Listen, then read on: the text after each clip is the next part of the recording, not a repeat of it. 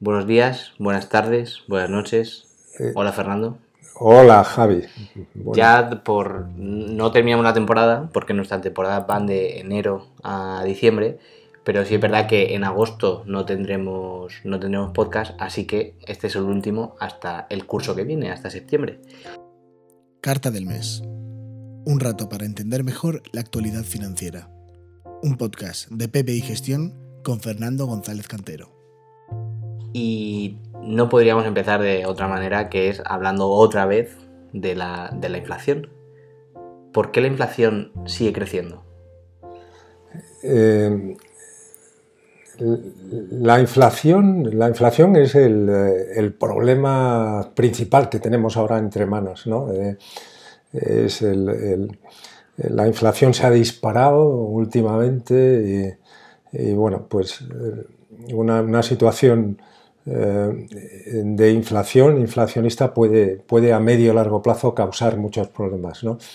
La preocupación de, de los bancos centrales es eh, evitar que esa, esa inflación se haga, eh, se haga estructural o que, que se haga permanente. ¿no? Y entonces, de ahí que, bueno, de repente pues tienen que tienen un poco que, que enfrentarse a ese problema. ¿no?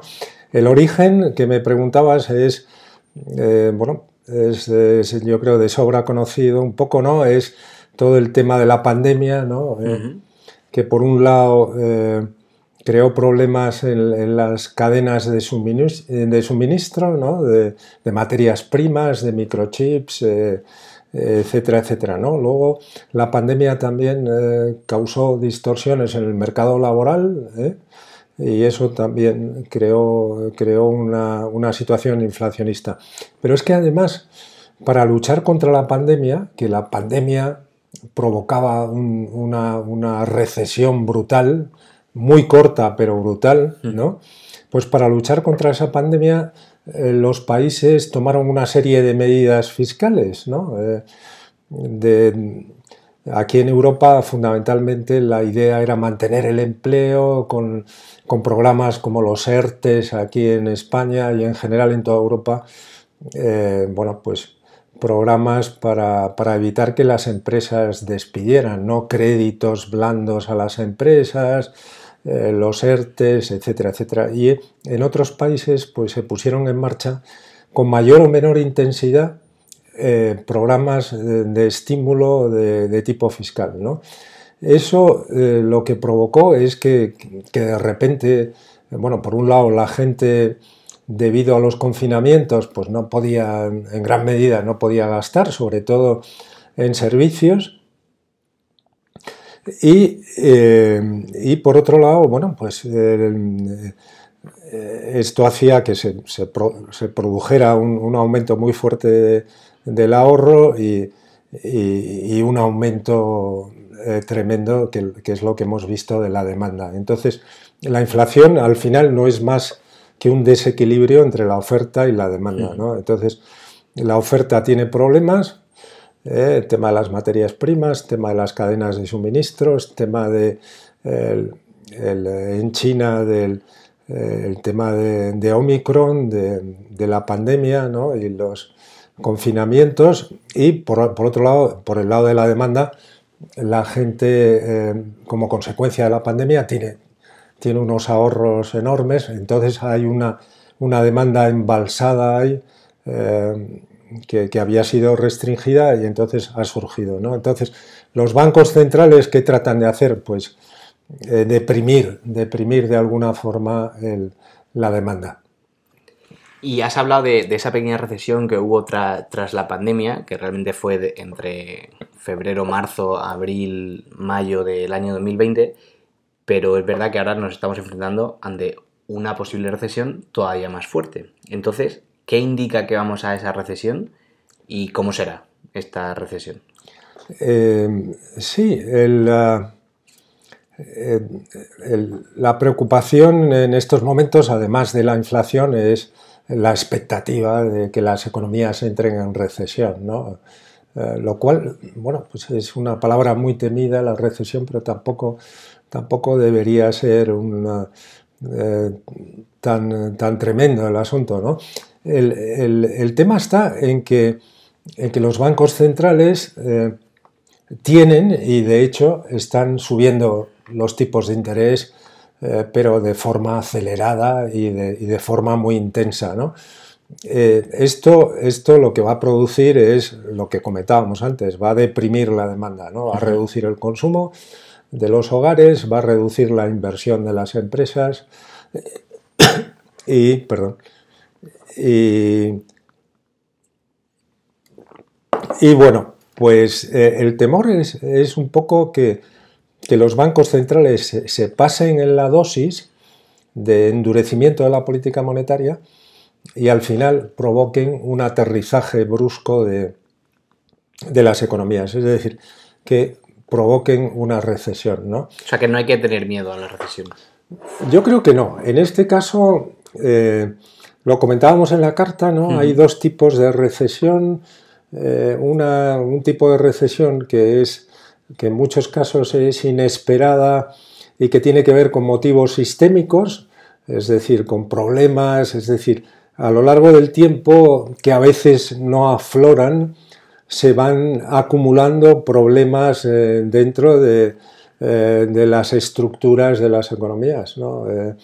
Eh, que es lo que pasó en la, anterior recesión, en la gran recesión, en la que se produjo entre 2007 y 2009. ¿no? ahí había un problema eh, muy fuerte, estructural, con eh, las entidades financieras y con determinados productos financieros que, no estaban siendo bien eh, controlados, ¿no? ¿no? se había medido bien las consecuencias, el riesgo para, todo el sistema. ¿no? Entonces, en este momento no tenemos un problema de la banca, no tenemos un problema de, tampoco en, algunos países puede haber problemas, pero de una burbuja inmobiliaria tremenda, eh, ni, tampoco hay un excesivo temor a, bueno, pues a, un aumento de la morosidad eh, de, los hogares y de las empresas muy fuerte. Por otra parte, la banca, como consecuencia de los cambios normativos que se produjeron tras la gran recesión, pues en, en, general está bastante capitalizada y puede hacer frente a esta situación, ¿no? Pero ahora lo que vemos es una recesión que, que anticipamos todos, o sea, que no va a ser una sorpresa y eh, que por otra parte eh, tampoco eh, responde a un problema sistémico y por tanto no tiene por qué ser, digamos, especialmente grave, ¿no? No, no, no lo creemos, ¿no?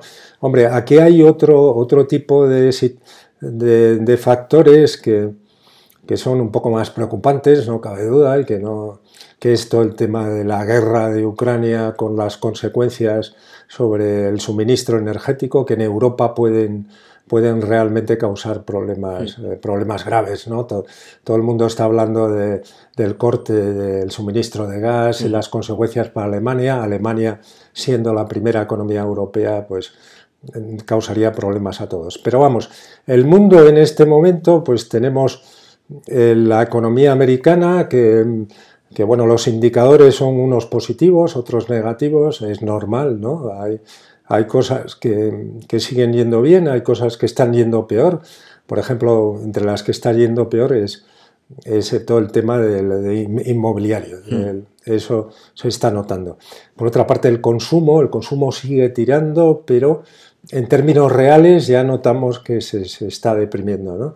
Pero Estados Unidos todavía eh, eh, funciona con todo el impulso de la reapertura tras Omicron, ¿no? tras, tras la pandemia. Aquí en Europa la situación es más complicada, es más complicada por, por, la proximidad a Ucrania y por todo el, tema energético. ¿no? Y luego el, tercer gran es China, ¿no? que China va un poco a su aire. ¿no? China tiene el ciclo, el, el ciclo distinto. ¿no? Y ya para terminar, la semana pasada se actualizó el concurso carteras de expansión y PBI eh, es el único en positivo en el, primer semestre. Seguimos en, cabeza. Entonces, ¿qué sigue haciendo bien PBI? ¿Qué está haciendo bien PBI? Eh, bueno, la verdad es que hay que decir que, bueno, que estamos encantados con ese titular, ¿no? Es decir, eh, en el concurso de carteras de, expansión, que son unas carteras que se componen con fondos de inversión, se pueden utilizar hasta 15 fondos de inversión distintos. Hay dos estrategias distintas, una arriesgada, otra conservadora. y, y bueno, pues ahí estamos, ¿no? Eh, eh, estamos en los primeros, ¿no? O el primero en, determinados momentos estamos en, el, primer lugar, ¿no? Este año, bueno, todo, hay que decir que PBI tiene, eh, tiene una filosofía de gestión prudente, conservadora, ¿no? Creemos que nosotros somos un, nos dedicamos a la banca privada y somos independientes, pero somos una entidad pequeña, ¿no? Es, eh, lo primero es eh, proteger el patrimonio de nuestros clientes, ¿no? Entonces, eh, nos cuesta mucho captar clientes, no tenemos una red comercial inmensa y, tenemos que protegerlos, ¿no? Entonces, las, las, estrategias estas del concurso coinciden más o menos con, con, la forma de gestionar que hace PBI. Que este año, pues, yo la verdad creo, creo que eh, que la gestión en parte es anticiparse, es anticipación, ¿no? Es decir, eh, eh, el mercado normalmente va por delante de los datos, de la realidad. Y, en realidad si quieres ganar gestionando, tienes que ir por delante del mercado mm. incluso. O sea que un poco hay que, hay que estar viendo un poco lo que puede ocurrir, ¿no? Con lo cual hay que estar leyendo la situación económica, macroeconómica, geopolítica, eh, mirando a las valoraciones dentro del mercado, a los resultados de, las empresas, etcétera, etcétera. ¿no? Y este año, bueno, ya veníamos insistiendo, pensábamos que la inflación era un problema y que los bancos centrales iban a endurecer mucho la política monetaria. ¿no?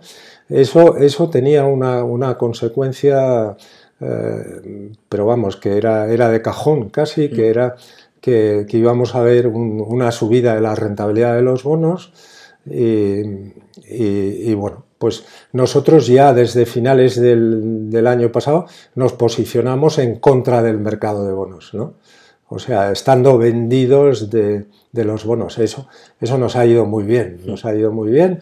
Eh, el mercado ahora, hace un mes, ha pegado un giro, eh, entonces, bueno, hay que estar por delante del mercado.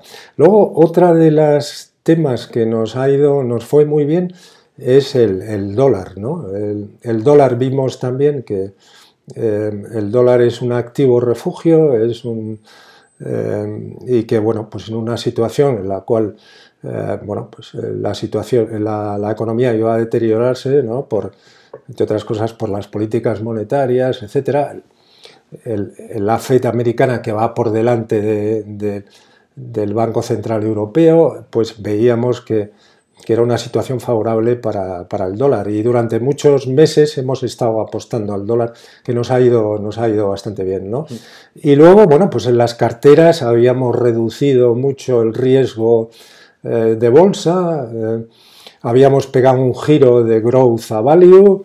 Eh, y, bueno, pues también, ¿no? El value fue relativamente bien, eh, commodities, habíamos entrado en commodities, eh, teníamos oro, estábamos vendidos de, eh, vendidos de bonos y, la verdad es que nos, nos han funcionado bien. ¿no? Ahora, esto realmente aquí no puedes cantar victoria mm. porque la, situación es muy cambiante. Hoy en día, el otro día, publicaba un artículo Bloomberg en el que decía que la situación actual es caótica, lo definía como, como una situación caótica en la cual hay, hay eh, muchísimas variables que pueden variar o que pueden eh, tomar distintas situaciones. ¿no? Entonces es, es, un momento complicado, nosotros ahora más que nada vamos buscando el equilibrio, o sea que mm, si las cosas van en un sentido o en otro que no nos perjudique demasiado, y, con, siempre mirando hacia adelante para, para anticiparnos, tratarnos de anticipar. Yo creo que, que no hay que renunciar a, anticiparse. Eh, dentro de, de, la profesión nuestra se había impuesto mucho el tema de los ETFs, de la gestión pasiva, de, eh, yo la verdad es que no creo en eso, creo en la gestión activa, creo en, la toma de decisiones. Este año se está demostrando que, eh, que, desde luego funciona mucho mejor la gestión activa que no, que no la gestión eh, pasiva, ¿no? El, el, dejarse llevar simplemente renunciando de forma un poco, yo, diría, no sé, cínica o así. yo creo, bien, no es fácil, si fuera fácil todo el mundo sería rico, ¿no? Pero eh, pero en cualquier caso eh, hay, que intentarlo. Pues muchísimas gracias Fernando. Seguimos celebrando, vamos a por otro año más de PBI, que la semana pasada cumplimos 35 años. 35 años, exacto. Y vamos a por otros 35. Vamos a intentarlo. ¿eh? Gracias Fernando. Buen verano. Nada, muchísimas gracias. Buen verano, Javi.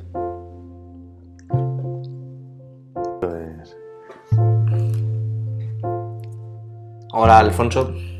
Buenos días y calurosos días, Javier. Sí, y ya queda, este es el último, el último podcast, no de la temporada, porque la temporada nuestra dura de enero a diciembre, pero sí de, del curso, digamos, y ya en septiembre volveremos. Y no podemos hablar de otra cosa que no sea de actualidad. Con la situación que estamos viviendo en las bolsas, ¿qué se entiende en los mercados cuando hablamos de un mercado bajista? Pues eh, dentro de la jerga financiera pues, se habla mucho de, dos animales. ¿no? Es muy común oír hablar ¿no? del, oso y el toro ¿no? en los mercados, para simbolizar los mercados bajistas y los mercados alcistas. El bear market, ¿no? el oso en español, pues simboliza los mercados bajistas. Bueno, hay varias interpretaciones. Hay quien dice que es por la forma en que el oso se posiciona hacia abajo ¿no? cuando va a atacar. Y luego están los bull markets, ¿no? el, bull, toro en español, pues el toro pues mueve los cuernos hacia arriba cuando ataca, y por eso se dice que simboliza ¿no? Pues las subidas. Y bueno, en Wall Street pues tenemos la, famosa escultura ¿no? del, toro.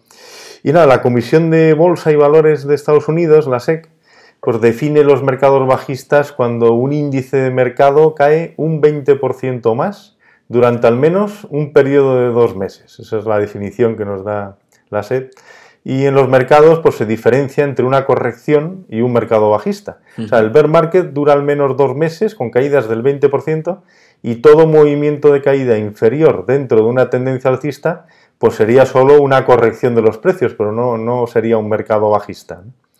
Y en los mercados bajistas pues vemos cómo el pesimismo aumenta con las caídas de precios, esta a su vez alimenta nuevas caídas, podemos ver por medio rebotes, pero suelen ser de corta duración y un mercado bajista pues, puede durar meses o, puede durar años. Desde 1929, el S&P 500, que es el principal índice de la bolsa americana, pues ha experimentado más de dos docenas de bear markets. El mercado bajista de la Gran Depresión del año 29 pues fue el peor de la historia, con una caída del 90% en cuatro años. Luego la burbuja tecnológica, que pinchó en el año 2000, desde los máximos de agosto eh, Mm, del, 2000 el S&P 500 perdió un 43% de su valor y la etapa bajista duró pues hasta finales de 2002.